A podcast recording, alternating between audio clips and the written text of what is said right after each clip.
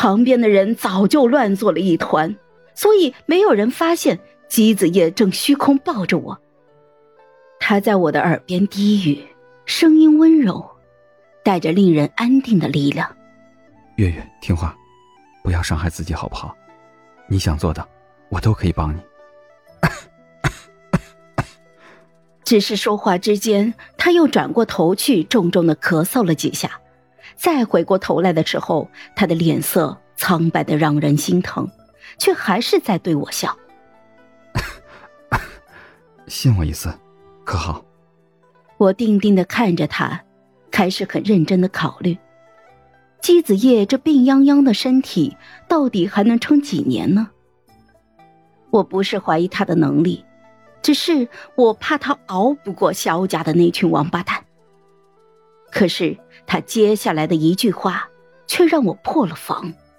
我已如你所说，成为了一人之下的权臣，为扳倒萧氏一族，我筹谋七年，能不能再给我最后一点时间？他的眼神还是那么干净。原来并不是所有的人都会在痊愈的染缸中浸脏自己的。我收敛了所有的鬼气，把战场让给了他，但我还是有些气馁。哼，真是的，本公主都把你从泥潭里推出去了，你怎么还非要自己往里跳呀？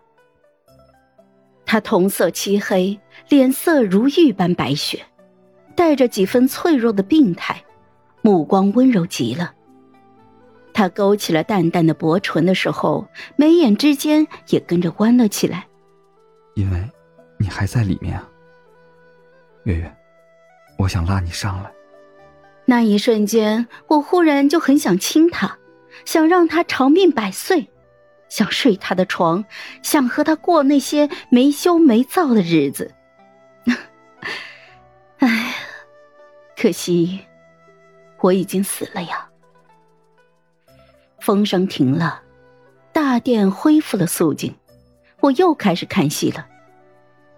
原来，姬子夜入宫之前说的那句“带我回家”，是想让我亲眼看到萧氏一门的下场。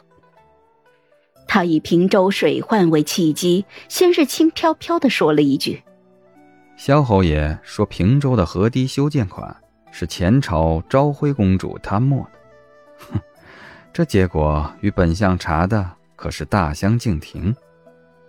萧衍的脸色微凝。哦，姬相爷也查了。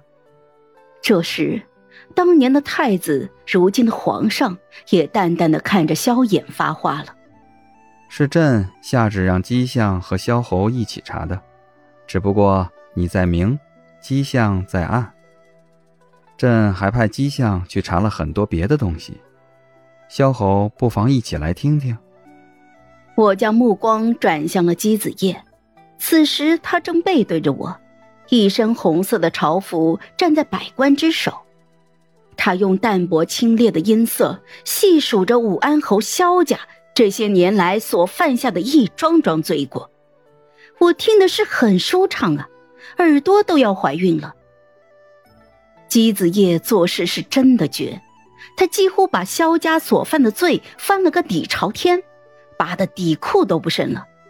大到贪污杀人、买官卖官，小到银丝劫盗、暗培势力，连萧炎哪年去戏花楼喝醉之后搂了几个姑娘，都给抖搂了出来。证据是一波又一波，由他事先联合好的朝臣纷纷呈上。那些朝臣都是拥帝一派，我心生感叹呢。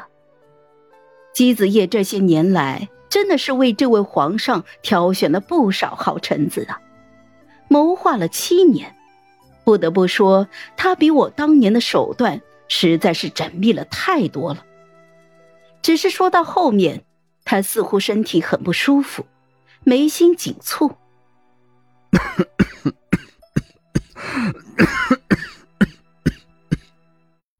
好了，本集故事就到这儿，我们下集见，记得订阅和点赞哦。